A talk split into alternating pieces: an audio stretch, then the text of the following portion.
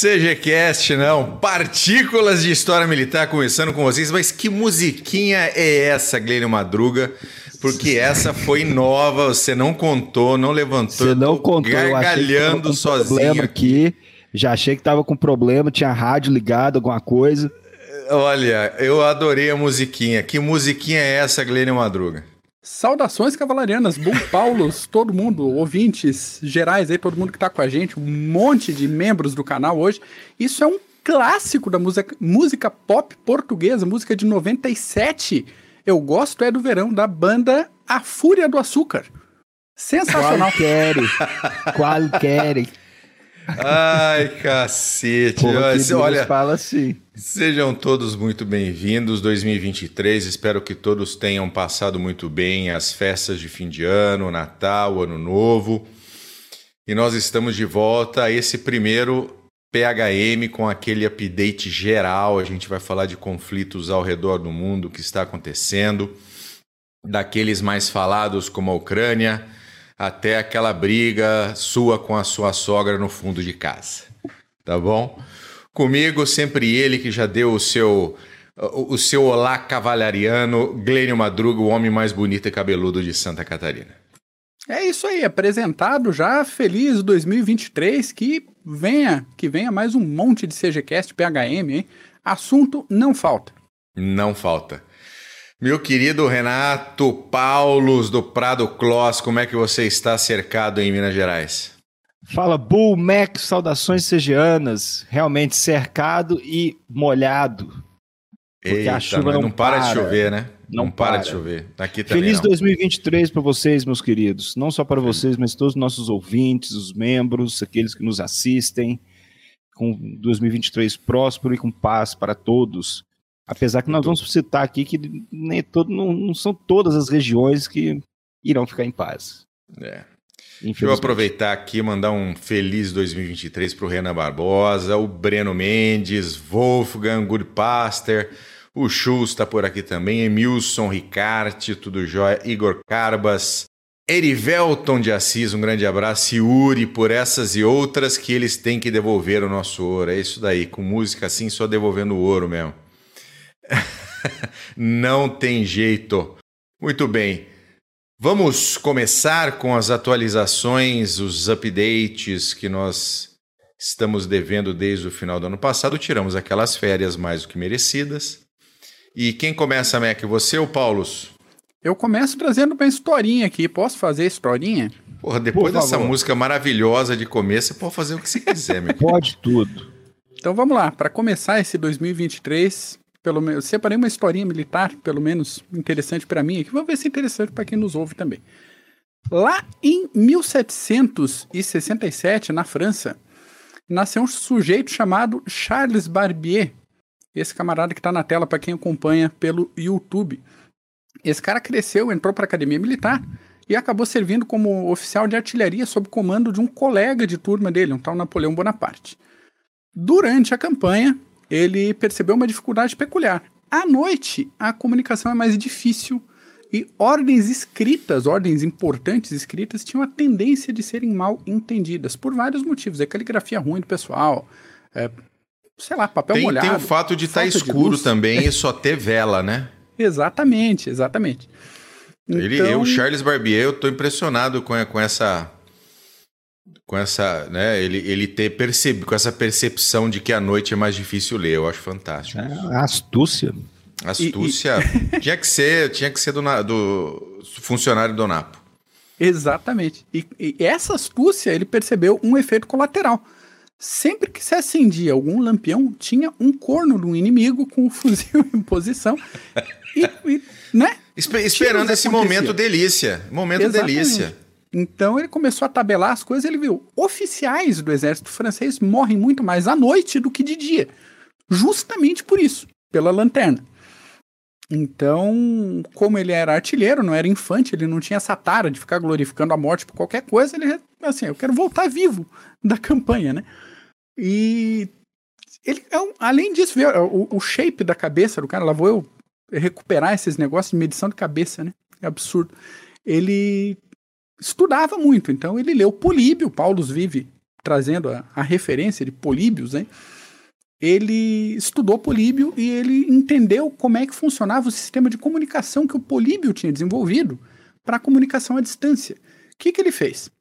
O Políbio desenvolveu um sistema de cinco linhas, cinco colunas, e a, essas uh, combinações de marcação nessa, nessas linhas e colunas, nessa tabela, né, vulgo tabela, correspondiam a letras do alfabeto. O que, que fica mais interessante ainda? A coisa podia ser codificada. Então, se muda a tabela de referência para linha e coluna para letras diferentes, se o emissor e o receptor tiverem a mesma tabela, alguém que está observando de longe não consegue decodificar a mensagem que está sendo passada. Então, a comunicação na prática funcionava assim: levanta um, um número de tochas equivalentes à coluna, depois a linha, o outro anotava e tinha ali, letra por letra, qual era a, a mensagem. A sacada do Charles foi pensar o seguinte: dá para trabalhar alguma coisa parecida com isso, só que sem a necessidade de tochas e iluminação para leitura por motivos óbvios, né? óbvios. né? Desse negócio de, de, ter um corno sempre com fuzil na mão. Aí ele bolou um sistema de seis linhas, seis colunas, com as principais combinações de letras da língua francesa. Ainda era complicado para uso no dia a dia, daí ele bolou um outro sistema de seis linhas e duas colunas. De novo, quem está no YouTube consegue acompanhar essas tabelas aí. E mesmo assim, com esse desenvolvimento, o sistema não foi aprovado para uso militar. Charles ficou é, frustrado com a situação do sistema dele não ser útil para tempos de guerra tal, até porque era pouco prático em, em, várias situações, né? Tinha a tabelinha ali, o cara tinha que fazer a marcação no papel com, com a ponta do canivete, então o negócio não era muito preciso. Mas ficou um negócio nessa cabeça avantajada dele de que eh, um sistema desse podia ajudar civis cegos e veteranos que tinham ficado cegos em combate, que lembremos, em qualquer guerra tem uma galera que volta cega, tanto por falta de higiene na época, quanto por problemas de, de ferimento, gás, dependendo da guerra, o negócio, então cegueira é uma coisa bem comum. No, pensando no meio civil, ainda tinha outra característica. O único sistema para leitura de cegos que existia na época era muito recente e era um método que imprimia letras grandes, letras comuns em relevo. Então a pessoa tinha que ficar catando a letra ali para tentar identificar o que era. Era um negócio terrível, era um negócio pouco prático. E imagina um livro impresso com letra desse tamanho em relevo. Quer dizer, não dá, né? Então tinha ali um campo para desenvolvimento. O sistema original do Charles tinha alguns defeitos também. A gente falou que tinha as combinações e tal, mas era para as principais combinações de letras. Então não tinha todas as letras, não tinha número, não tinha pontuação, não tinha nada. Aí entra na história um aluno de menos de 15 anos de idade, cego, que tinha ouvido uma palestra do Charles no, no Instituto para Cegos sobre esse sistema de escrita por pontos. Esse moleque era um tal de Louis Braille que conseguiu simplificar o sistema todo para três, é, três linhas e duas colunas, e as combinações de pontos podiam ser identificadas de maneira muito mais simples por quem é, usasse o sistema. Então, toda essa volta para dizer o seguinte: tem muita coisa que a gente usa hoje em dia no, na nossa vida cotidiana que a gente nem faz ideia, mas que começou com tecnologia militar ou para atender necessidades limita, é, militares e a coisa acabou é, espalhando para uso comum. É isso. Internet, Muito por exemplo. Muito bom. É. Entre milhares de outras invenções, realmente. Plástico, baquelite. Margarina. A combustão, margarina, exatamente. O negócio, a coisa vai embora. Aí. Vai embora. Mas é isso, vou parar de azucrinar. Paulos, vai, vai, vai que é tua. Bom. Vai lá que agora é a hora de ver quem é que está se bofeteando pelo mundo. Isso. Já é tradição aqui no CG de todo começo de ano desculpa, gente, melhorar. Mas já é tradição aqui no CG que todo começo de ano a gente dá uma repassada nos conflitos ou nas regiões voláteis que a gente acha que pode ocorrer certo confronto durante o ano. E, e vale lembrar que nosso papel aqui é, é, nós estamos comentando, aqui nós não estamos é, é fazendo previsão de nada, até porque não dá certo fazer essa questão de previsão. Nós já vimos aqui a, a última previsão super acertada que a gente fez foi que não haveria guerra na Ucrânia. Não haveria guerra na Ucrânia, isso é algo foi limitado. Essa foi essa, spot on. Essa aí foi. Por isso nós. Na mosca. Colocamos o pé no freio, não tem nada de previsão aqui, nós estamos apenas comentando alguns flashpoints que podem dar trabalho, que devem ser observados no ano de 2023. Nós vamos começar com a Ucrânia, porque é primeiramente o local. É, é, 2022 foi um ano atípico, porque nós a, a, gente vem sempre comentando alguns conflitos modernos, conflitos que vêm ocorrendo, mas não nessa intensidade e, e, e do tamanho que virou o conflito na Ucrânia entre Putin e o povo ucraniano. Eu gosto de denominar dessa forma. Mas até agora os soldados ucranianos eles vêm se defendendo valorosamente, provando seu valor a, a, a, graças a esses soldados ucranianos, graças também à superioridade da defesa sobre o ataque e, e também as armas do Ocidente. E podemos depois citar em outro episódio, nós já citamos aqui também alguns erros russos, que os ucranianos vêm resistindo bravamente aos assaltos russos que começaram no dia 24 de fevereiro. Já, daqui a pouco vai, vai, vai completar um ano já de campanha. Então nós vamos lembrar rapidinho que Moscou lançou aquela operação militar especial para desnazificar o governo ucraniano e proteger a população russa oprimida no território ucraniano, tomar Kiev ou Kiev, a gente às vezes fala um, fala outro, os ucranianos pedem que falam que passem a se pronunciar Kiev, uh, que Kiev seria tomada em três ou quatro dias, o governo ucraniano iria fugir, iria ser colocado um fantoche, um político pró-Kremlin, e haveria uma parada militar em Kiev, na capital da Ucrânia. Mas não foi isso que aconteceu, foi isso que nós, não foi isso que nós vimos. É, é, a resistência ucraniana foi ferrenha, parando os blindados russos nas portas de Kiev na primavera e obrigando os russos a mudarem seus objetivos. Então, desse, a partir daí, vários reveses uh, uh, militares, os russos ganhando uh, território, conquistando território em junho, julho. Depois disso, os contra-ataques ucranianos de agosto e setembro levaram a mobilização de 300 mil soldados russos, mas nós não sabemos o montante de soldados que de fato foram para a linha de frente devido à bagunça que é a burocracia russa e a falta de equipamentos.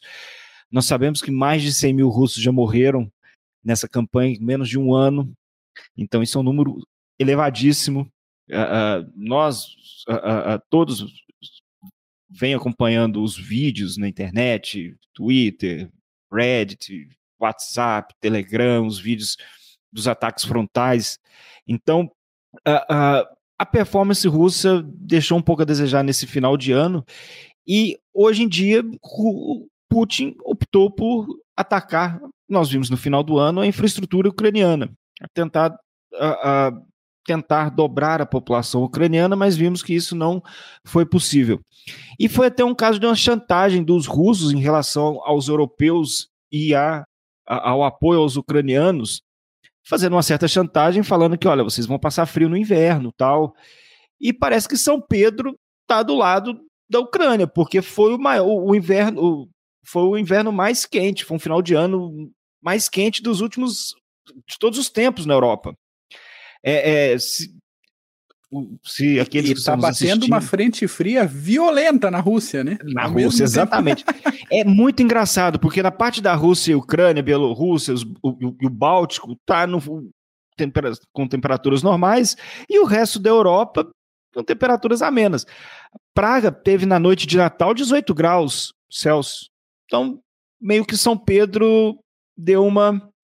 Um chega para lá nas intenções do Putin. Isso é quase Agora, verão, pô, 18. Isso, exatamente. E pra, na Europa estão acostumados com temperaturas abaixo de zero nessa época do ano. Então, é, é, é, foi um pouco atípico também o que aconteceu. Mas isso mostra um pouco que São Pedro está do lado dos ucranianos.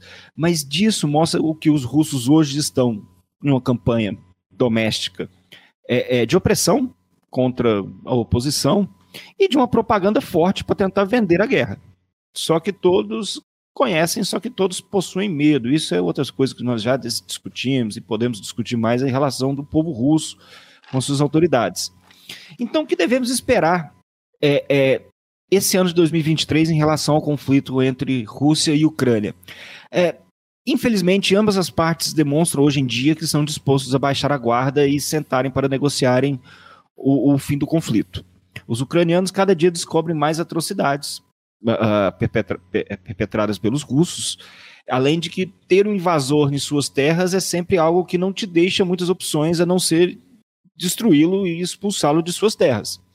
E os russos, da mesma forma, eles não aceitam negociar com a Ucrânia a, a, sem a capitulação do governo de Zelensky, que é algo que parece irreal agora, algo que não, não, não tem como isso acontecer. Então acaba que nós temos um conflito que está um pouco em stand-by.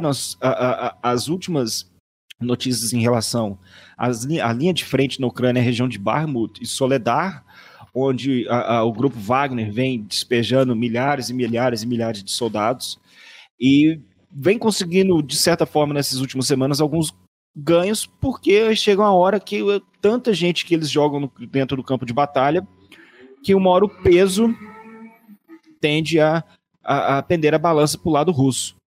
Mas é, fotos mesmo mostram que existem fotos no campo de batalha com mais de 40 soldados mortos russos. Então isso nos remete àquela, àquelas guerras de trincheiras da Primeira Guerra Mundial. E devemos levar em consideração também, em 2023, a questão uh, uh, nuclear. Porque Putin, como nós sabemos, não só Putin, mas seus asseclas também vêm falando, ameaçando Solovyov. O cara é, é, comentarista e vem falando que vai soltar bomba nuclear preventiva na França, porque tá vai fornecer tanques de guerra para a Ucrânia, mas isso mostrou em 2022 que houve uma certa relutância por parte da Europa, porque Putin, aos poucos, nós estamos vendo que não dá para levar um pouco Putin em termos de racionalidade. O cara acaba fazendo coisas irracionais, então para ele soltar uma bomba, às vezes preventiva, no campo de batalha não custa nada. O ganho militar seria muito pouco e o ganho político seria muito desastroso, porque aí a Rússia se tornaria um párea no sistema internacional. Então, até poucos aliados, como a China, por exemplo, talvez não a Coreia do Norte ou o Irã, mas esses aliados eles iriam. Eu acho que a China pulava fora na hora. Na hora. Eu acredito também que a China seria um que. Eu acho que a, a China. China é ainda... muito pragmática. Não, não... Muito pragmática. Ela ainda dá certo apoio à Rússia, meio para. É, é aquela balança de poder para não deixar apenas a, a, a, Rússia contra todo o resto do mundo, mas a, a China é pragmática. Porque ela, então, a China está ela... em guerra com o Ocidente também, só de outra maneira. Sim, de outras formas, uma guerra comercial com os Estados Unidos, é, é, em termos de tecnologia também, ainda tem guerra, está dando paulada em indiano, na, na, fronteira, então a China tem os, os problemas deles, mas um essa ameaça nuclear ela deve ser levada um pouco deve ser levada em, um pouco não deve ser levada em consideração em relação aos russos. É, é claro que isso traria muitas perdas para o lado russo seria a pá de cal muitos analistas falam mas o Ocidente não pode deixar a, a, as portas fechadas para as negociações porque é, só com as negociações e mostrando para o Kremlin, não só para em termos da Ucrânia, mas em termos da Ucrânia, mas mostrando para Moscou, para o Kremlin, para o Putin, que uh, as negociações de paz trariam ganhos mútuos para a Ucrânia e para a Rússia.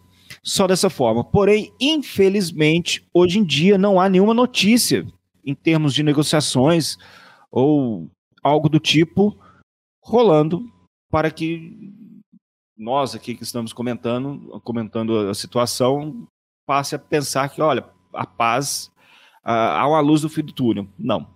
Infelizmente, é, é, os russos se falam do ataque via a, a Bielorrússia, mas ninguém a, a, aposta nesse ataque. E há uma máxima também que você nunca deve atacar por uma frente que você atacou e se ferrou, né? Você nunca vai atacar de novo pelo mesmo local. Não é possível que os russos vão fazer isso de novo, uma que é em Cuba Kiev.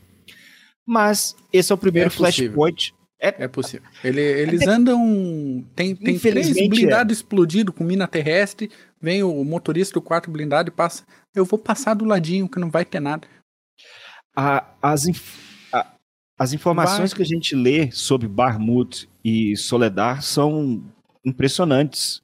É, é, fica parecendo aqueles livros que a gente lê da Barbarossa, daquelas a, a, das da, daquelas, daqueles ataques em ondas dos soldados, o primeiro ataque e você pega a arma do, do, do que caiu e vai em frente, é, é, mais ou menos isso.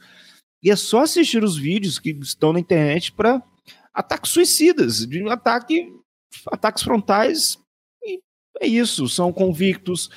É, é Prigozhin, e, e, isso Rundes, nosso querido Rundes entende muito bem, mas dizem que há um, uma vamos dizer assim, uma disputa entre Prigozhin e Kadyrov contra Putin e Shoigu.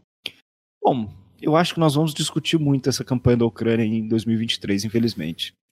Só para dar um, um, um, ganchinho, foi desde o dia 5 foi anunciado a possibilidade de envio de blindados para a Ucrânia, tanto pelos Estados Unidos quanto pela Alemanha e até pela França mas não são MBTs, pelo menos ainda. São blindados de infantaria, tipo Marder, uh, Bradley, que são, são uma boa escolha, né? Considerando que a maior parte dos combates está acontecendo em volta e dentro de cidades, não adianta querer mandar Leopard 2 e Abrams para ficar lá de pato parado e virar alvo de drone.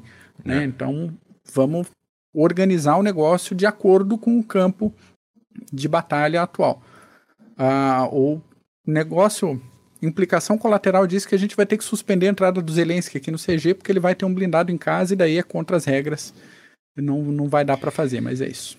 Não, e você vê, você vê que a, a linha de frente não se modificou muito nos últimos três meses, né? Não. Ela continua parada tanto no leste quanto no sul. Uh, os, os, combates continuam ferozes, mas assim, a linha de frente em si, a, o que a Rússia conseguiu ocupar continua ocupado, o que a Ucrânia conseguiu liberar continua liberado. E assim, eu entendo que a Rússia vem tentando conseguir novamente o momento para militarmente poder se sobrepor, mas a gente sabe que falta tudo, né? Falta equipamento, falta uh, todo um, um, sistema logístico, falta munição, falta uniforme, falta comida, né? A Rússia não estava preparada para uma guerra além de, sei lá, um mês, talvez, dois. Até então, mesmo e... para mobilização, eles não estavam preparados para aquela mobilização não, de e assim, mobilização, soldados. uma guerra de agressão. O, o, cara pode ser russo e etc, mas assim, ele não quer morrer na guerra, se fuder lá, não quer, não vai, e acabou. Entendeu? E, cara, infelizmente a gente ainda vai ouvir muito. O, ah. o Zelensky não fala, não, não senta na mesa, a não ser que tiver na discussão a, a, a retirada total das forças russas, inclusive da Crimeia. Né? E ele está certo, ocuparam o meu país desde 2014. Então não vai ter, não vai, não vai ter negociação. Isso por enquanto. Sim. Foi, foi, o que ele disse. Enquanto os assaltantes, enquanto os invasores estão em nossa terra, não haverá negociações. E os russos também não querem, não vão dar o braço a torcer de entregarem o que já conquistaram. É, entregaram Kherson porque não dava mesmo. A situação poderia ser algo bem pior ali, se caso eles ficassem. Mas, por isso, é, é, essa intransigência, intransigência, tá certo, entre os dois, Zelensky tem razão. E os russos também uh, uh, pelo que eles ponto de vista deles. preço, ponto de vista dos dois, eles não vão sentar nunca. Então, vamos ver a comunidade internacional, como funcionam as sanções, como a, a, a economia russa vai se portar nesse ano de 2023, né? E, e a, a, o discurso interno, que por enquanto está sendo oprimido pelos russos, mas quem sabe começa uma, uma certa rebelião contra essa guerra de dentro da Rússia. Por que não, né? Só, só pegar uma pergunta aqui embaixo do, do Pega o gancho. Qual é a melhor solução anticarro da Rússia? VBTPs não seriam um tiro no pé? Não. VBTP é, é o blindado ideal para o que está acontecendo nesse momento da guerra. Por quê? Porque não é um blindado de combate. O, a VBTP serve para você levar o infante até o local de, de batalha em segurança. E embora dali. Quem combate armas anticarro manejadas por infantes são outros infantes. Isso é briga de infante. Por isso que, que chama infantaria e cavalaria são armas base. Sempre vai ter uma cavalaria e sempre vai ter uma infantaria. Isso é serviço de infante. Né? Se eles usam é, é, viaturas, infantaria mecanizada com carro, infantaria blindada nesse tipo de caso, é para isso. Mas a, a briga não, não é uma briga de blindados. Ah, são vulneráveis a arma de carro? Sim, como infante é vulnerável a 556. E faz parte da guerra, sabe? É, medidas e contramedidas estão aí para isso, para serem organizadas, e aí os comandantes têm que trabalhar o melhor meio para isso acontecer. E vimos nas portas de Kiev que uh, os blindados russos sem apoio de infantaria, o que, que viraram? Estão expostos. Virou museu, museu de ferro velho. Exatamente. Sem apoio de infantaria, em fila, numa estrada. É isso aí. É isso aí. Sem Você cobertura. bota a doutrina e, né? Enfia no Putin, não adianta, vai virar churrasqueira. Sem, sem superioridade aérea.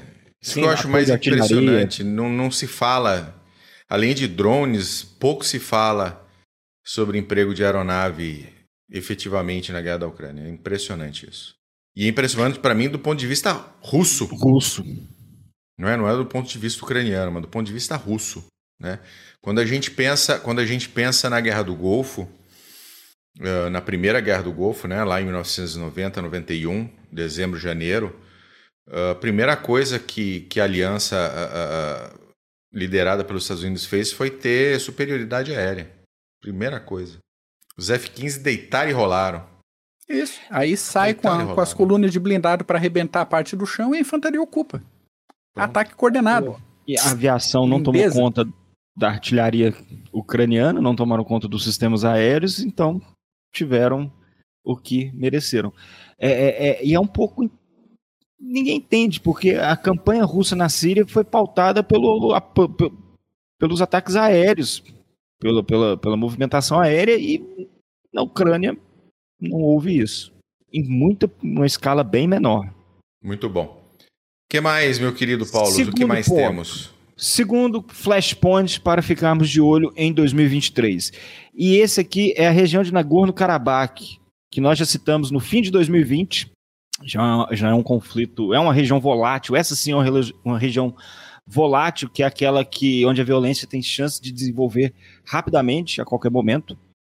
E nós citamos em 2020 que essa briga em Nagorno-Karabakh entre Armênia e Azerbaijão, ela vem de muito tempo. Isso vem de uma canetada do Stalin nos anos 20, que colocou a região com a maioria étnica de armênios na República Socialista eh, Soviética do Azerbaijão.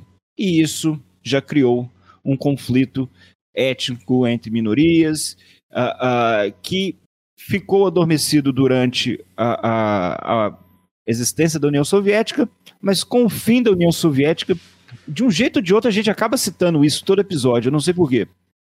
Mas com o fim da União Soviética, o, os armênios trataram de atacar os azeres, atacar o Azerbaijão, e depois de uma guerra de seis anos, eles conquistaram essa região de Nagorno-Karabakh, que depois eles chamaram de República de Artsakh, que nós explicamos é, é, no, no episódio já há um tempo. Depois nós vimos que em 2020 uh, uh, o Azerbaijão aprendeu com os erros, enquanto que a Armênia ficou ancorada na doutrina soviética dos anos 90, porque havia vencido os azeres no campo de batalha, ocuparam os pontos mais altos da região, se entrincheiraram. Os azeres, o que, que eles fizeram? Vale lembrar que o Azerbaijão detém uh, uh, vários depósitos de, de petróleo e gás. Então, a ponto de, do, do, que eles gastam em termos militares no ano, a Armênia não gasta em 10. E isso levou ao Azerbaijão a, a adquirir a, vários equipamentos militares e criar uma aliança bem forte com os turcos. Então, essa aliança entre Azerbaijão e Turquia não deu chance para os, para os armênios em 2020, que esperaram aquela guerra de atrito, ancorado na defesa que haviam feito nos anos 90, enquanto que os uh, uh, soldados azeres atacavam com drones, com sistemas, uh, sistemas de reconhecimento, sistemas que em qualquer clima conseguem monitorar o inimigo, coisas que os armênios não tinham nem noção. Isso não deu, não, não deu tempo dos armênios aprenderem com erro e com isso perderam grande parte da região de Nagorno-Karabakh antes que os russos entrassem em cena propondo um cessar-fogo. E os azeres eles sabiam que os russos iriam entrar em cena propondo um cessar-fogo, então eles e os turcos criaram um plano para conseguir o máximo possível de território antes do cessar-fogo. Então, uh, depois desse cessar-fogo em 2020, já ocorreram várias escaramuças entre os dois, entre as duas nações, é, e há chances em 2023, agora já falando de 2023, há chances de que ocorra mais conflitos entre esses dois países, porque com a guerra na Ucrânia, quem é o mediador na região é a Rússia. E a Rússia está atolada na Ucrânia. Então, o, o, por exemplo, enquanto os, o, o Azerbaijão possui como aliado os turcos, a Armênia possuía, não sei se ainda possui como aliado a Rússia. Mas nós vimos algumas semanas atrás, no, no, em um encontro do CSTO, que é aquela Organização de Tratado de Segurança Coletiva, aquelas ex-repúblicas soviéticas, que todo mundo saiu até de perto do Putin, lembra? Que todo mundo parou para foto lá, a galera até saiu. Pô, o Putin é o espanta-rodinha da vez. Então, ó, sai de perto, ninguém quer o presidente, o, o, o líder da Armênia. Então, a Armênia não possui um aliado confiável. Então, as e com a Rússia atolada na Ucrânia, as chances de um um confronto militar novamente são grandes em 2023. Então, é mais uma região que devemos prestar atenção. Fica de olho. É, é, nós não estamos aqui. Nosso objetivo é estudar a, a, esses conflitos, tentar entender de uma forma melhor por que, que eles acontecem e como evitá-los. E, infelizmente, essa é uma região volátil e que tem grandes chances de ocorrer um conflito novamente. Só que o CG não é só bala voando, é artilharia, é, é, é projétil de artilharia explodindo, é, drones soltando bomba na cabeça da galera lá no, nas trincheiras, principalmente lá do lado russo, infelizmente também do lado ucraniano. Então nós também propomos, também existe também alguns pontos que possam, possam ser seguidos para que se atinja a paz na região. Vamos citar também, não apenas falar a, a, a, da parte ruim desses conflitos. Então, primeiramente, para se, se atingir a paz na região, primeiramente seria um cessar-fogo. Então, o cessar-fogo é o primeiro ponto para a paz, um cessar-fogo entre as, é, é, aceito pelas, por ambas as partes. Depois, depois teria que haver a definição do status de Nagorno-Karabakh. Então teria que uh, uh, se definir para que lado e teria que uh, eles teriam que criar uma situação, endereçar esse ponto e encontrar uma solução que funcione para ambos. Essa é a parte mais difícil. Então, é, ninguém vai dar o braço a torcer. Nas, a história nos mostra que muitos, poucos foram os que deram o braço a torcer, entregaram seus armamentos, ou entregaram território através pensando que uma paz seria duradoura. Vai lembrar que os ucranianos entregaram as armas nucleares nos anos 90, e aí. tudo bem, os russos tinham as maletas, mas mesmo assim, porra. Então, Olha, Conflitos, a gente comentou, eu comentei isso com vocês antes da gente entrar no ar. Conflitos que envolvem etnias, ele normalmente ele só se resolve como um, quando uma delas deixa de existir. Isso. E isso é algo bem complicado. Isso não, se você parar para ver a história da, dos conflitos étnicos do mundo, você vai ver que termina quando uma delas deixa de existir. Né? Normalmente. Esse conflito, por exemplo, nós estamos citando de Nagorno-Karabakh, vem de uma, uma canetada, uma criação de fronteiras há 100 anos atrás, que hoje, até hoje, vem dando repercussão e vem dando trabalho e vem trazendo mortes para os dois não lados. Pre não precisa ir longe, toda a criação de fronteiras no Oriente Médio pós Primeira Guerra Mundial. Exatamente. Iraque, Síria, tem tudo ali. Iraque, Realmente. Síria, Jordânia, né, toda, toda aquela área ali do Levante. Líbano. Realmente. É, outro ponto também para, para os esforços de paz seria a cooperação econômica, principalmente na área de energia e transportes, que promovesse estabilidade e prosperidade na região. Apoio internacional, principalmente do grupo de Minsk, que vem aos poucos, é, vem nesses anos tentando a, a chegar a um acordo junto do Azerbaijão e junto da Armênia, mas também por parte da União Europeia, das Nações Unidas e outros atores internacionais, claro. E proteção cultural dos locais e monumentos históricos, religiosos e culturais, principalmente ao respeito às minorias, respeito ao próximo. São, uh, uh, essa é uma região de maioria uh, com, com, a população de maioria armênia, mas com população azeri também. Então eles teriam que chegar a um acordo. Infelizmente, vendo todos esses pontos, fica difícil a gente ver um, um acordo de paz, tudo bem, um cessar-fogo, mas um acordo de paz com cooperação econômica, com uma definição do status da região, fica um pouco difícil de, de a gente é, acreditar. Tomara que sim, tomara que ocorra. Vamos ver 2023. É, é, com a situação talvez na Ucrânia, a, a, guerra na Ucrânia mudou muito os parâmetros de negociações, principalmente na região, nessas ex-repúblicas soviéticas. É, e também existem outros flashpoints também, depois vale a pena ser comentados, não hoje. Mas vamos ver em 2023 como será o andamento das negociações na região de Nagorno-Karabakh. Existem dois mediadores, a União Europeia de um lado e a Rússia do outro, porém a Rússia está um pouco fora. E a União Europeia ela tenta mediar propondo cooperação econômica. Talvez possa haver certa cooperação econômica, mas a rivalidade ainda a, a, a, acontecerá entre ambas as nações, nesse caso. Podemos Perfeito. ir para o terceiro? Vamos o lá, terceiro, próximo. Isso, o terceiro, a gente tem que ficar de olho. Infelizmente também, é um flashpoint. E nós já vimos que essa região, é, é, todo mundo já debateu isso aí, às vezes pequenas rivalidades levam a crises globais. E nós estamos falando dos Balcãs, a região de Sérvia e Kosovo. Então, de é uma rivalidade. Exatamente. Mais uma vez, é uma rivalidade que já vem de décadas, desde a da, da dissolução da Iugoslávia e depois toda aquela história, as guerras nos anos 90, a guerra em Kosovo, depois Kosovo conseguiu sua independência em 2008, que a Sérvia não reconhece.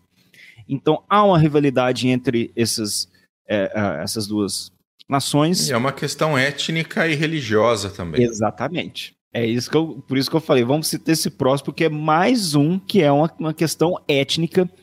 E para aqueles que, para todos que estão nos ouvindo, que estão nos assistindo, os membros que queiram entender um pouco mais, vão no YouTube e procurem sobre a cidade de Mitrovica. Mitrovica é a cidade principal do norte do Kosovo, que é uma região nós sabemos que o Kosovo é, é uma nação hoje, uma região de maioria étnica albanesa, e o norte do Kosovo possui uma maioria étnica uh, uh, sérvia, junto dos albaneses também lá, e isso, uh, nesse contexto, há uma rivalidade muito grande. E Mitrovica é uma cidade que ela é cortada por um rio. De um lado da cidade vive a, a população etnicamente sérvia. Do outro lado, a população etnicamente albanesa. Então, é uma cidade dividida. E vendo sobre o desenrolar e do que po poderia acontecer em 2023, é, é, eu li que estão ocorrendo vários protestos na região, protestos do lado sérvio, porque eles estão uh, uh, protestando contra a bom, vamos dizer assim, as relações estreitas entre Sérvia e Kosovo nessas últimas semanas devido ao confronto. Do lado do Kosovo, do lado kosovar, nós temos também a população reclamando com o presidente de que não tem como ter conversa com os sérvios. Então, é mais uma região que deve se prestar atenção. É, e é interessante, pessoal. É uma região com rivalidade, mas essa rivalidade começou no ano passado devido a licenças de placas de carros e documentos. Exatamente. A, a administra administração kosovar, nessa região norte, do norte do Kosovo, a, sugeriu um deadline para que todos aqueles carros com placas sérvias ou cidadãos com, com documentos fornecidos pela Sérvia trocassem por documentos fornecidos por Kosovo. E isso gerou uma briga e que os sérvios acreditam que isso é uma afronta à cultura e à identidade sérvia. E o que começou com essas a, a, a, essa pequena, vamos dizer, uma pequena briga em torno torno de burocracia, levou em dezembro a população etnicamente sérvia a bloquear as passagens até Mitrovica. E é uma região muito montanhosa. Nós sabemos que são, é uma região com muitos passes, e se você consegue bloquear certas vias de acesso, você bloqueia a região por inteiro. Então, o fim de 2022 e o começo de, 20, de 2023 começou nesse, é, é, nesse risco de confronto entre sérvios e kosovares. Depois houve também a questão do, de um oficial de origem sérvia ter sido preso pelo, pelas autoridades de Kosovo e isso gerou outros protestos.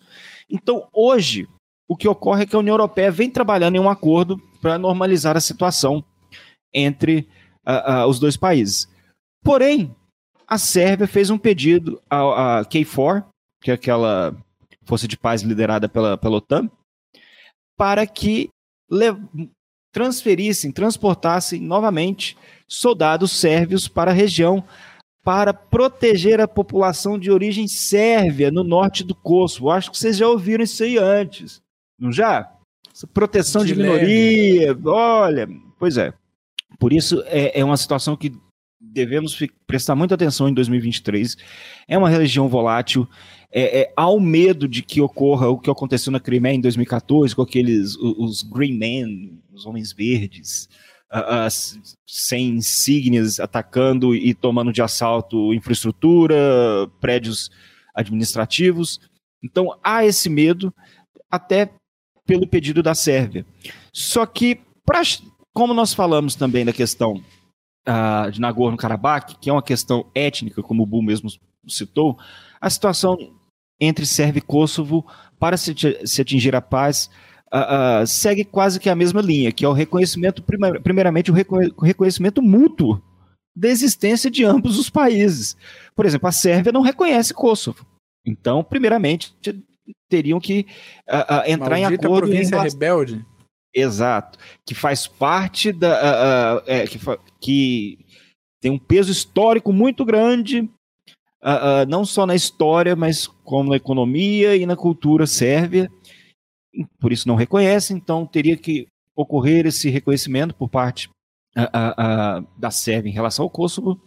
Depois, demarcação de fronteira. Isso é uma, é uma relação um pouco dolorida, bem para bem complicada para esses, não só para Sérvia e Kosovo, mas para todo mundo que precisa demarcar fronteira hoje em dia. Cada um quer o seu pedaço de chão, que é que fica do seu lado da cerca. Depois. E, ainda só para um ganchinho, a situação ainda pode espalhar para a Bósnia e Herzegovina, pelo seguinte: a Bósnia e Herzegovina é um país, é a Federação da Bósnia e Herzegovina, só que ela é formada por duas entidades governamentais separadas.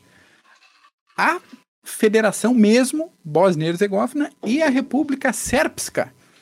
Essa República Sérpska é uma região que declarou independência, foi reconhecida internacionalmente em 95 é uma região no norte da Bósnia e Herzegovina com maioria da população sérvia.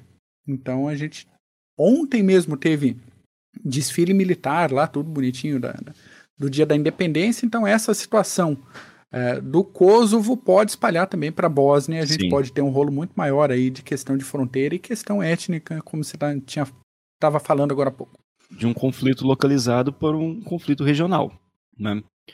E além do reconhecimento uh, uh, por parte da Sérvia da região de Kosovo, uh, acordos para demar demarcação de fronteiras, nós temos também garantias constitucionais que envolvem direitos, garantias e proteção das minorias que vivem em ambas as nações, principalmente da minoria sérvia que vive na região de Kosovo, é, cooperação econômica para a prosperidade entre ambas as regiões, suporte da comunidade internacional, que isso é muito importante, principalmente da União Europeia, das Nações Unidas e outros atores importantes no sistema internacional, até para garantir a longevidade desse, dessa paz, no caso. Proteção cultural, como nós citamos também no caso de Nagorno-Karabakh, e também teria que haver também um acordo de justiça, entre uma, uma promoção de lei e justiça com comprometimento de ambos os lados para lutar contra o crime organizado, comércio legal e o estabelecimento de sistema judiciário multiétnico. É, são caminhos para se chegar à paz. Mas é uma outra região que, como nós citamos, com problemas étnicos que fica muito difícil observarmos isso no futuro próximo. Então, vale a pena a, a, abrirmos o olho para essa região em 2023. Sabemos que há cento e poucos anos atrás ninguém abriu o olho direito aí e deu no que deu, né? Beleza. Podemos ir para o próximo? Vamos lá. Temos mais dois. Outro que devemos olhar em 2023, Irã. E esse nós vimos no final de 2022, que é, é, o Irã vem enfrentando protestos por todo o seu território, que vem sacudindo as estruturas da República Islâmica, e uh, uh, é um local que se deve prestar atenção em 2023. Porque além dos protestos uh, que estão ocorrendo, que na verdade ocorrem desde 2017, no Irã nunca, os protestos nunca pararam de ocorrer. A questão é que sempre são destruídos geralmente com, sem muitas informações por parte da, da, da comunidade internacional. Mas é, não só essa questão dos protestos também, mas a questão do fornecimento de armas para o esforço de guerra russo na Ucrânia. Isso vai a, a, a, isolando cada vez mais o Irã, que já, é, já está isolado. Então, é, é, as ações que o governo iraniano irá promover nesse ano de 2003 é, é, são ações que devem ser monitoradas pela comunidade internacional. Nós iremos falar aqui com certeza, né, de, é, de, tudo que vem ocorrendo, mas é um flashpoint, mas é um flashpoint que devemos prestar atenção. Os protestos, nós vamos lembrar no ano passado, uh, uh, foram os maiores desde a Primavera Árabe do Movimento Verde de 2009. Então, uh, nós vimos milhares de jovens indo às ruas, principalmente mulheres que estão lutando contra o uso compulsório do véu, a misoginia e opressão por parte das autoridades iranianas e que tentam, de certa forma, do modo de, deles, a coibirem os protestos. E de que forma? De uma forma brutal, executando, já executaram mais de 100 opositores.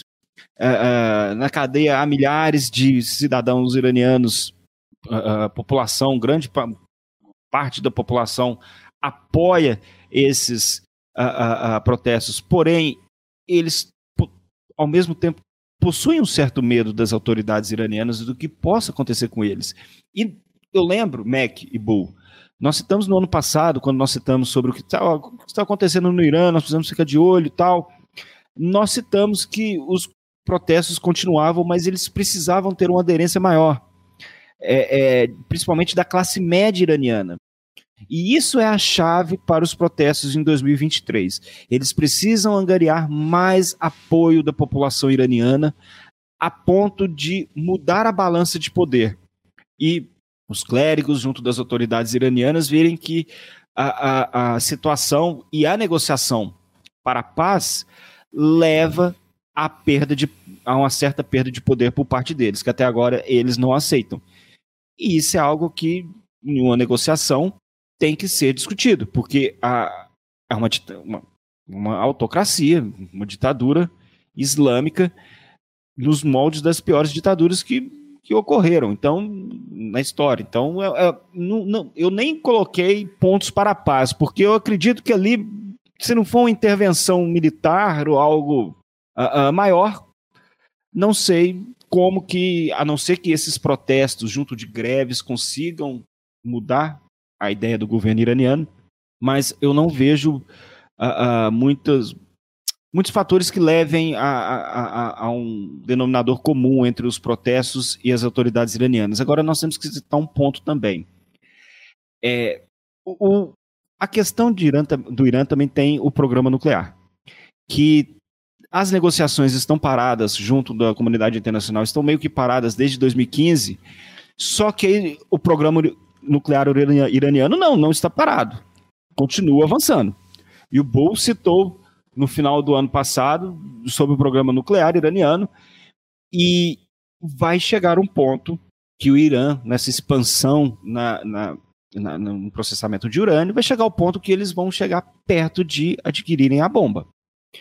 E nisso vai chegar o momento em que Estados Unidos, Israel e comunidade internacional terão que fazer uma decisão, terão que chegar a um, Tem que fazer uma escolha. Uma escolha. Ou assim, aceitam o Irã nuclear ou atacam. E é, essa hora está assim, chegando. Tudo depende da liderança em Israel, tá? Na minha, na minha modesta opinião. Se você tiver alguém da linha né, do Netanyahu e etc., né, se for uma liderança ainda old school em Israel, uh, Israel age sozinha. E ela não vai pedir a benção para os Estados Unidos, nem para a Europa, nem para ninguém. Só vai avisar.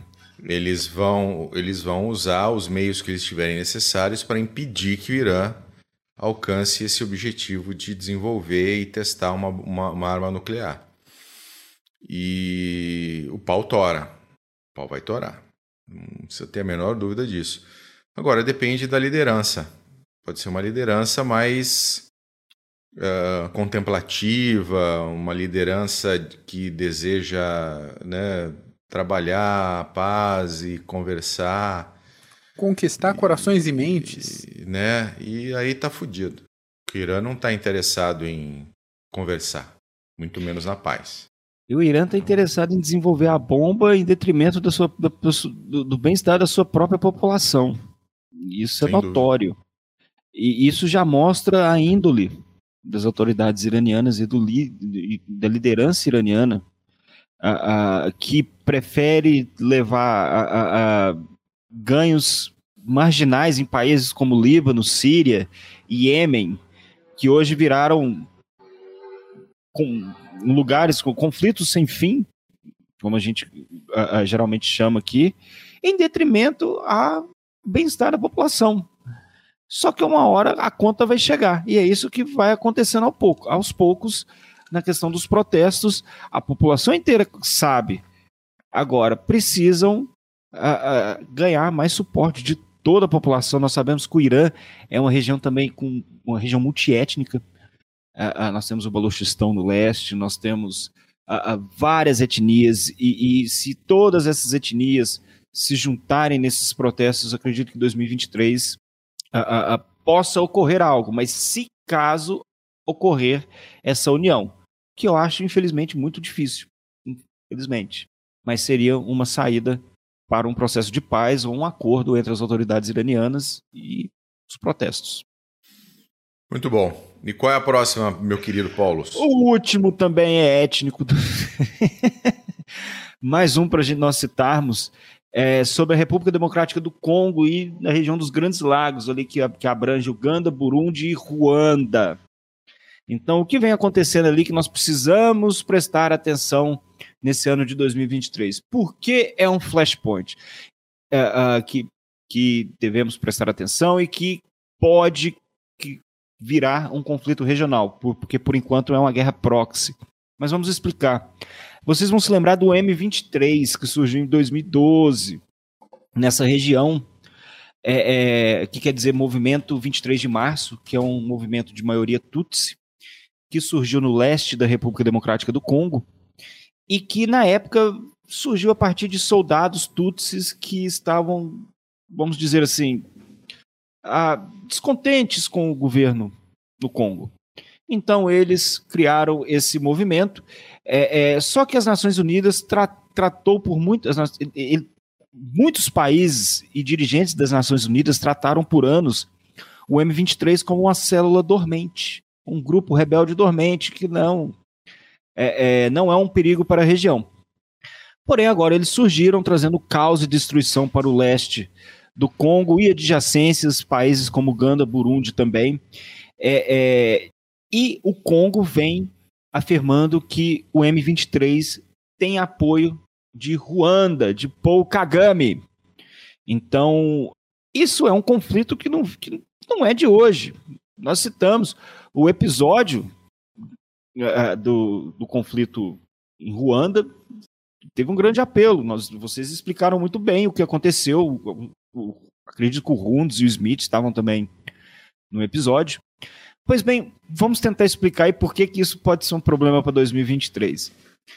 Uh, o, primeiro, o governo congolês ele vem tentando reconquistar a autoridade no leste do país, que é um local, é um nascedor, vamos dizer assim, é um local com vários grupos rebeldes, jihadistas, não jihadistas, de et, várias etnias, enfim, é um melting pot aquela região.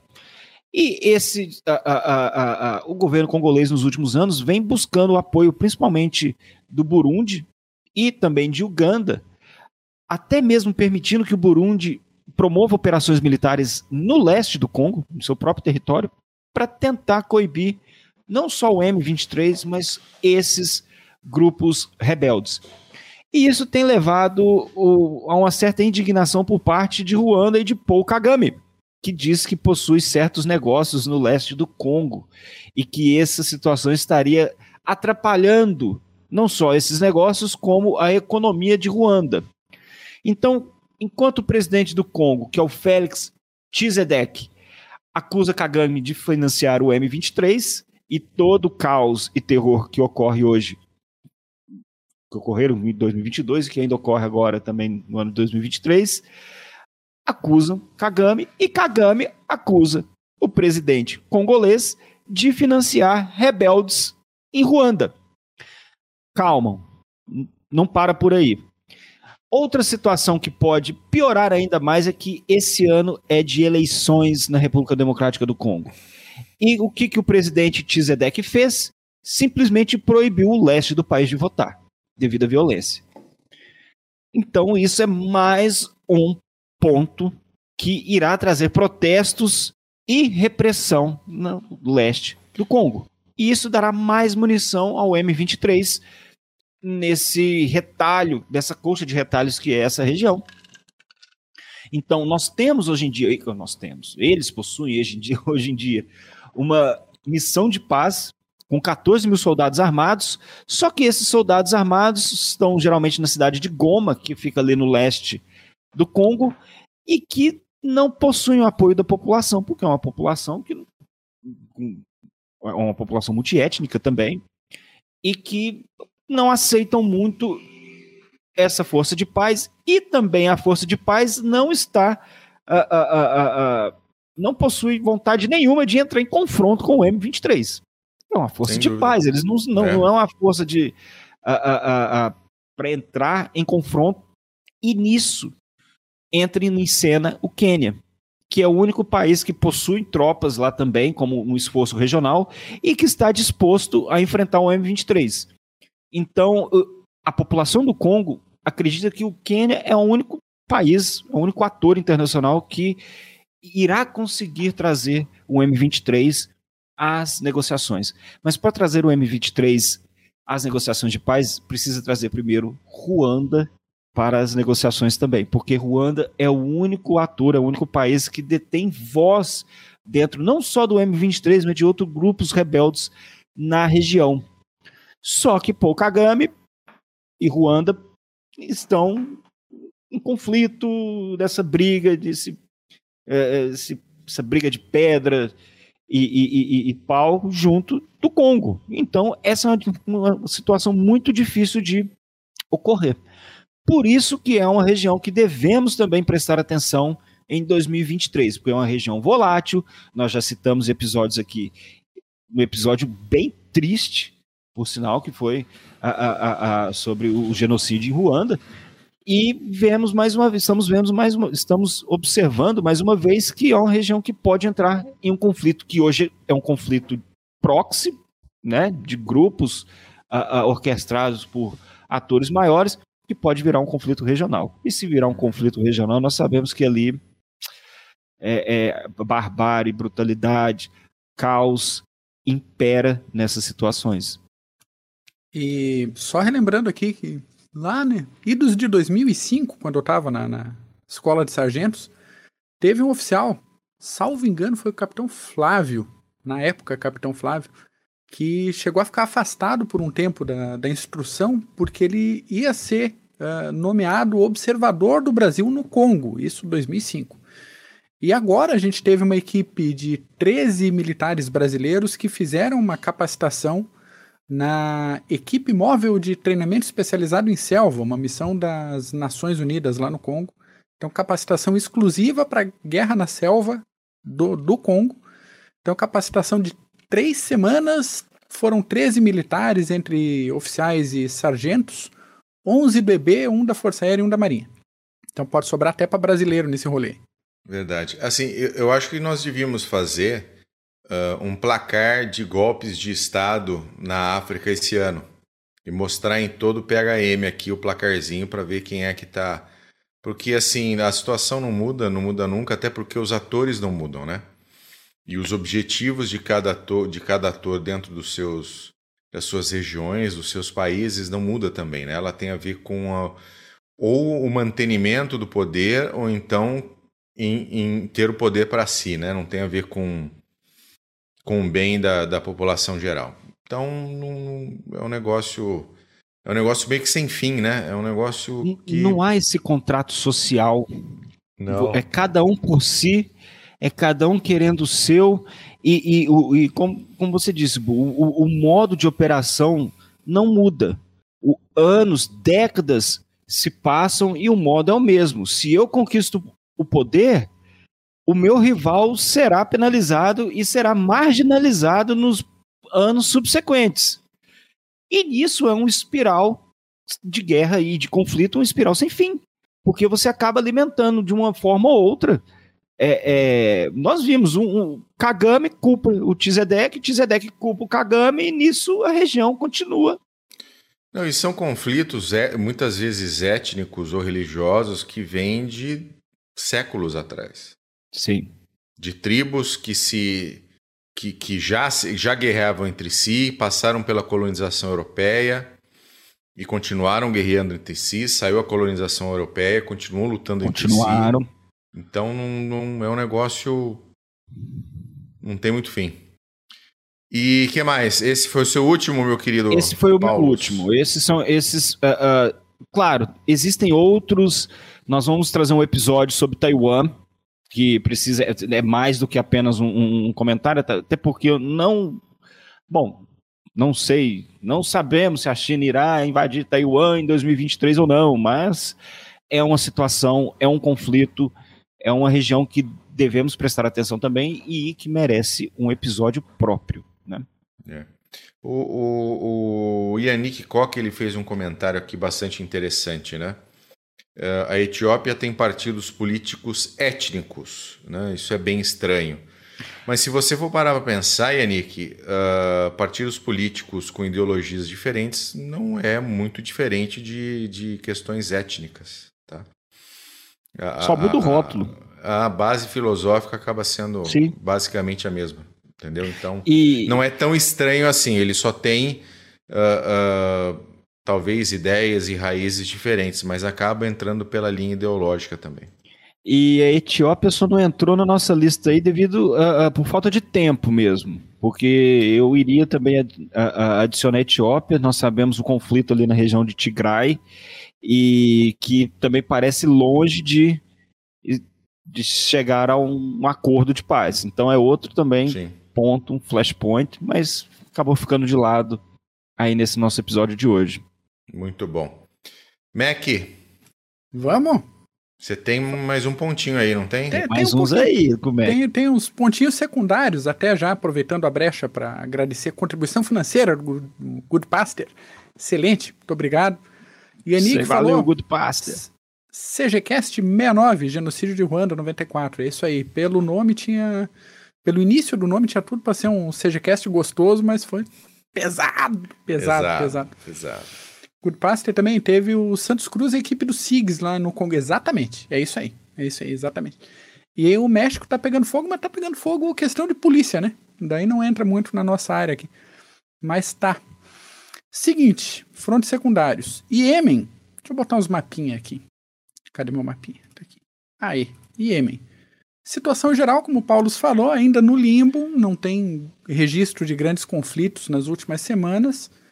Mas, aparentemente, tanto o governo oficial quanto os Houthis já estão reorganizando para voltar à ativa. Tanto um lado quanto o outro já estão organizando forças perto do fronte e já é comum todo mundo ouvir disparos de alerta de um lado do outro para manter a situação é, movimentada, mas sem o, o engajar do combate. Questão do Sahel. Mudou? Mudou. ficou pequeno, né? Eu botei no mapa ali, ó. É, Mali, Não, mas dá para ver, dá para ver com dá, clareza pela diferença de a cores. outra, né? Tá bom, vamos lá. Continua uma bagunça ali em Burkina Faso, Mali e Níger. Em Burkina Faso, os jihadistas controlam cerca de 40% do território do país e já se estima mais de 2 milhões de desabrigados, fora que o país passou por dois golpes de Estado no, no ano passado, 2022. S- Manda pausa. Não, é só porque só um adendo. Ô, Bu, se for começar esse placar aí, tem na Betano, Sporting Bet, algum lugar que a gente pode fazer uma aposta, que eu cito um desses três aí para ser o primeiro golpe de Estado de 2023. Podemos procurar, podemos fazer Vamos uma aposta interna esse, também uma aqui. aposta, viu? aposta interna lá no CG. Infelizmente é uma região que tem muita probabilidade de, ah, ah, de mudanças repentinas de governo e golpes de Estado, como nós conhecemos. Então, amiguinho que você está nos ouvindo, quando você pensa assim, puxa vida, eu podia ter nascido na Europa, eu podia ter nascido nos Estados Unidos da América, lembre-se, fique, sinta-se, sinta-se ah, privilegiado de não ter nascido no Mali, no Níger, em Burkina Faso, no Congo, né, no Gabão, Principalmente mulheres. na Somália. Fique, fique, fique alegre, fique alegre. Podia ser bem pior. Exatamente. Ah, Vai lá, Mac. Onde é que eu tava? Não, da, da tendência do governo de do Burkina. Sahel. Isso. Isso, que o Burkina tem a tendência de ir para aquele tom populista, criticando a Europa, principalmente a França, e que um movimento político aproxime Burkina da Rússia. Outra tendência é isso que você falou agora, né, Paulo? Ô, louco. Estourar massacres étnicos, principalmente no interior do país. O país já é deste tamanho e está todo fatiado. O Mali, que é ali do lado, vem de um golpe de Estado em 2020, outro em 2021. A Al-Qaeda luta contra o Estado Islâmico e os dois lutam contra os rebeldes Tuareg e todo mundo luta contra o governo oficial. A tendência é continuar uma zona. No Níger, a situação está um pouquinho menos pior, com os jihadistas incomodando mais na região de fronteira e o governo controlando a situação com a ajuda de milícias civis. Que nunca é uma boa ideia, mas para quem está nessa situação que eles estão, acaba que é o que dá pra, por hoje. Haiti, que foi citado lá no último ponto de hoje, tá. O Haiti tá muito ferrado, cara. O Haiti tá tomado pela violência, tá tomado por falta de estabilidade política, falta de serviços básicos e epidemia de cólera. As gangues do país controlam mais de metade do território, a capital está praticamente bloqueada e o uso de estupro está sendo muito comum pela, pelas gangues para controlar a população e manter a população quietinha. A intervenção internacional mais efetiva nos últimos tempos só deu como resultado agravar ainda a catástrofe humanitária no país, porque privou a população de acesso à água tratada. Metade do país está passando fome e a gente está falando de quase 5 milhões de pessoas e cerca de 20 mil correm risco de morte por desnutrição. A única saída é organizar mais uma intervenção armada internacional e ocupação do país até reestruturação. O governo haitiano está tentando articular isso, mas mesmo no meio dessa bagunça, ainda há oposição forte dentro do Haiti por medo do maldito colonialismo internacional, barari, bororó. Então, como já foi colocado no chat aqui embaixo, talvez venha mais uma missão brasileira no Haiti, porque a situação lá tá, tá muito ruim, muito ruim e zero tendência de melhorar. O ruim é que não dá mais pra mandar a seleção jogar lá, né? Só perna de pau, não vai adiantar nada, não vai parar nada, não vai. Só vai apedrejar Vai isso sim. tacar é pedra na seleção brasileira. Pois é, Soft Ah, tá. power brasileiro. tá, tá difícil. Até comentaram aqui no. O Good Pastor comentou aqui no México, a aeronave alvejada pelos traficantes era da Força Aérea. É, mas é, é, efeito colateral praticamente, né? Não, Todo a gente tem México que é lembrar que o México, né? o México é um estado narcotraficante. Isso. Exatamente. De exatamente. facto. Né? De facto. Então é, é, é, é uma. É, assim. É um, é, um dos, é um dos lugares do mundo que eu não tenho vontade de visitar, não, viu? Exato. Deve ter muitas praias lindas, tem um povo fantástico, muita coisa legal para ver, mas não dá para ir, não. É, ali você não sabe onde você pode pisar. Não dá para ir, não. Mesmo Cancún, que é mais controlado, porque é muito turístico e tal. Vai não. É isso. Por mim aqui, está encerrada a participação. São esses os flashpoints para prestarmos atenção em 2023. É, ah, de novo, não estamos fazendo previsões, estamos apenas comentando e para ficar, ficarmos de olho, prestarmos atenção um pouco mais, porque sabemos que aqueles arautos que defendem a paz eterna, infelizmente, não é isso que acontece. Por isso que nós estamos aqui falando desses conflitos, tentando entendê-los e tentando, uh, uh, de certa forma, no futuro, evitá-los. Né? Isso. Mas que, infelizmente, falaremos muito de guerra em 2023. O Lucas, o Lucas Nunes pediu aqui para a gente falar sobre Mianmar. Falaremos no próximo episódio. Marca aí no, tua, no teu caderneta, Mac. Falarmos de Mianmar na semana que vem. Updates sobre Mianmar. Também outro lugar meio esquecido. Isso. Tem, tem, tem também uma pergunta, Mac, que, que fizeram uma pergunta também de onde nós conseguimos as informações. Excelente, excelente. Deixa eu ver se eu recupero o nome dele aqui. Nosso ouvinte contribu fez contribuição agora no, no, período de férias aqui também. Boa. Ah, papá. Deixa eu ver. Luciano Lemos. Exatamente, obrigado. Ele, Pessoal, ele, quais as fontes de notícias vocês utilizam a respeito de conflitos atuais? Vai lá. Bom, nós usamos principalmente a internet, claro, é, é, e sites internacionais. Isso é algo que a gente vem batendo na tecla aí há anos aqui no CG, é que nós pedimos encarecidamente para que vocês aprendam, todos os nossos ouvintes, aqueles que nos assistem, aprendam a língua inglesa. Essa é a melhor forma de você ter acesso a conteúdo a, a, de qualidade, entendeu? Hoje em dia na internet nós temos conteúdo de todos os tipos para toda para todos os lados também, vamos dizer assim, você consegue achar um conteúdo voltado, por exemplo, em relação à Ucrânia. Você existem sites que você consegue conteúdo apenas do que acontece do lado russo, apenas do lado ucraniano. Então são sites, uh, uh, uh, sites como a BBC, Al Jazeera, a, Deutsche Welle, a, França 24 Horas, France 24, acho que é isso o nome. Todos esses uh, veículos de comunicação e sites também, eles são super importantes para a gente ter acesso à informação que não chega aqui no Brasil e quando chega, chega bem cortada. Então chega à mercê de quem está escrevendo e passando a informação. Outro, uh, outra fonte também é o Twitter, que é a informação em tempo real que nós temos. Temos também o, o, o, Reddit também, que no meu caso busco muitas informações lá, que é uma plataforma social americana, que é muito boa, americana, mas o mundo inteiro usa. É, e é isso. É, é, são sites internacionais. Se eu quero saber algo em relação ao que está acontecendo na Sérvia e Kosovo, eu vou procurar talvez, através, por exemplo, do site da Rádio Europa, a, a, ou então sites de língua inglesa da região. E hoje em dia existem programas de inteligência artificial que você consegue pegar qualquer coisa e transformar na, na linguagem própria, sua língua nativa, num piscar, num piscar de olhos. Num, fazer assim com o dedo, você tem a, a, a, toda a informação. Então, é buscar nesses sites internacionais, buscar no Twitter e aprender inglês. Que é assim. Aprender inglês principalmente.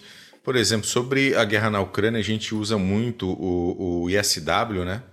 O Instituto Study for Study of War. of War e que traz ele a maioria dos mapas que nós apresentamos são deles.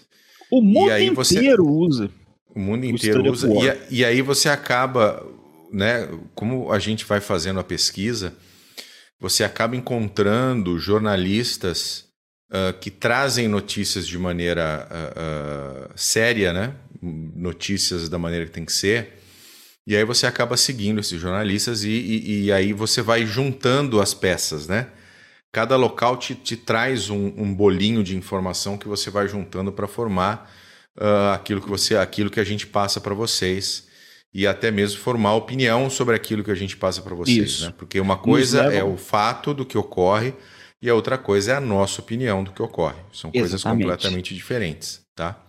E esses, e esses grupos, às vezes, nos levam a certos nichos dentro da internet, onde nós podemos, de certa forma, até confiar nessas informações. Certo? Olha, eu conheço, essas pessoas vêm falando sobre isso, são pessoas que ah, ah, quando passam informações, geralmente são informações confiáveis. Sim. Então você meio que aos poucos você vai buscando, começa a seguir uma pessoa, você vê que já outra pessoa está falando do mesmo assunto. Então é assim, você vai selecionando aquelas notícias e a narrativa que uh, uh, você quer, você queira, você quer ficar sabendo, no caso. Então você é. seleciona o que você quer e pronto. O, o Rafael Souza comentou, o Rafael Souza aqui comentou sobre o Telegram, né? Se torna, ter uma, ser uma fonte de informações. Também tem canais muito interessantes no Telegram trazendo notícias sobre a situação geopolítica. Eu acompanho alguns também. É, aquele esquema, acione o filtro do bom senso. Sem né? dúvida. Tem um, um, filtro de bom senso ali. E vou de novo bater na tecla do, do inglês essas relações aí, porque qualquer site uh, de tamanho mais relativo, de importância um pouco maior, site de notícias... maior. Exatamente. Vai ter uma versão em inglês. Tá? Até a KCNA, que é a agência oficial de notícia da Coreia do Norte, tem uma versão em inglês para você ficar sabendo as coisas que acontecem lá e que o pessoal quer divulgar. Então, tranquilo. O inglês é básico. E outra coisa é realmente essa relação de, de contatos e que passam notícias mais em, em relatos em tempo real. E aqui pegando tanto o Telegram quanto a Reddit e o Twitter como referência, de que ele posta sim em inglês, a maioria das vezes, até para dar essa capilaridade mais rápida da informação. Né? Então você tendo essa. fazendo aos poucos essas conexões de, de correspondentes de jornais, de jornais que às vezes uma pessoa escreve para três, quatro, cinco jornais. E tem coisas que a pessoa posta durante o dia que às vezes não são aprovadas pelo editorial para fazer parte de uma notícia mais completa, mas você fica sabendo de coisas mais pontuais também fazendo esse, esse mosaico que o Bull estava falando aí. Isso, esse mosaico é, é, super importante. Você aprende a, a montar a sua opinião, a formar a sua opinião através da busca uh, de informações. Uma leva a outra, você entende isso, ó, deixa eu olhar aquilo. É, é, Wiki, Wikipédia também, hoje em dia se busca muita coisa. É, é, informação tem em todo lugar. É você ligar, como o Mac falou, liga o bom senso e vai embora. E assim, não se esqueça que nem sempre a informação vai ser a informação mais legal, aquela que você queria. Isso. Né? A notícia vai ser aquela que você queria. Então, você tem que pegar a informação, filtra a informação, entenda se aquilo é realidade. Como a gente está o tempo todo buscando informação, a gente acaba conhecendo um pouco do, do, do trabalho de cada de cada veículo, de que tipo de viés que esse veículo usa, né, se é um jornalista uh, uh, independente ou não. Então é, você vai unindo, você vai juntando, às vezes você olha e fala, hum, você, você lê, lê aquele tweet, você sente um, um cheirinho diferente no ar, você já. Porra, por que, que eu tô seguindo esse cara? Né, você já vai procurar algumas outras coisas, você começa a ver que não é bem assim. Então, cara, é, é, um, é meio que um, um garimpo eterno e, e de desconfiança eterna. Até o momento que você, você consegue identificar pontos comuns e, e aí trazer efetivamente algo que é concreto, uma notícia que é Sim. é fato, realmente. Exatamente. Beleza? Boa. Então tá bom, Mac. Paulos, muito obrigado, meu querido. Eu que agradeço, meus queridos. Excelente muito 2023 para você. Para você também, Bull, Mac. Muito bom ver vocês de volta, poder falar do que a gente mais gosta. Então, um bom 2023 para todos nós, para nossos ouvintes, aqueles que estão nos assistindo, membros, aqueles que xingam a gente lá também. 20, 23 muito uh, uh, repleto de paz e sucesso para essa galera também. É isso aí. Mac, obrigado, meu querido. Eu que agradeço. Imagina, queria trazer aqui o resultado de uma enquete que a gente fez no último episódio do ano passado, lá no ah, Spotify, exclusiva no Spotify. E é serviço para Tibo. A enquete ah, foi a seguinte: Você gostaria de saber mais sobre a atuação de outras grandes empresas durante a Segunda Guerra Mundial? 93% votou com certeza. Então tem tem coisa para vir aí. Brotou. Vou, vou começar minha pesquisa aqui. Tem isso aí, tem o programa é que, assim, espacial é que, tem, que volta. O que, que acontece? Tem, tem aquelas coisas que são muito, muito na nossa cara, né? Se a gente for falar de Segunda Guerra Mundial, por exemplo, e a gente pegar as, a indústria alemã, né? Hugo Boss. Né? Hugo Boss, Bayer, Volkswagen. Volkswagen, cara, vai pegar, vai ter um monte. Vai embora, até aquele de elevador. Né? Então vamos ver se eu acho algo mais. ThyssenKrupp, é isso aí. ThyssenKrupp. Vamos ver se a gente acha alguma coisa mais interessante para poder encaixar, encaixar nessa questão de, essa questão gostosa, delicinha da, da história. E semana que vem, já dando spoiler do próximo episódio, Poitiers 732. Muito bom. Marteladas virão. É isso que eu tenho. Beijo pra Marteladas, vocês. Boa. é isso daí. Então tá bom. E teremos, teremos a sequência do programa espacial também. Em algum, em algum momento eu chego lá. Vamos falar sobre o Gemini, tá bom? Então tá bom, senhores. Muito obrigado a todo mundo que esteve aqui conosco. O Emilson tava aí, o Rafael, o Good Pastor. Eu sei que o Vader tava por aí também. Andrulis, maravilha. Um grande abraço para vocês, bem-vindos a 2023. A gente se fala ao longo da semana, tá bom? Valeu, um grande abraço. Tchau.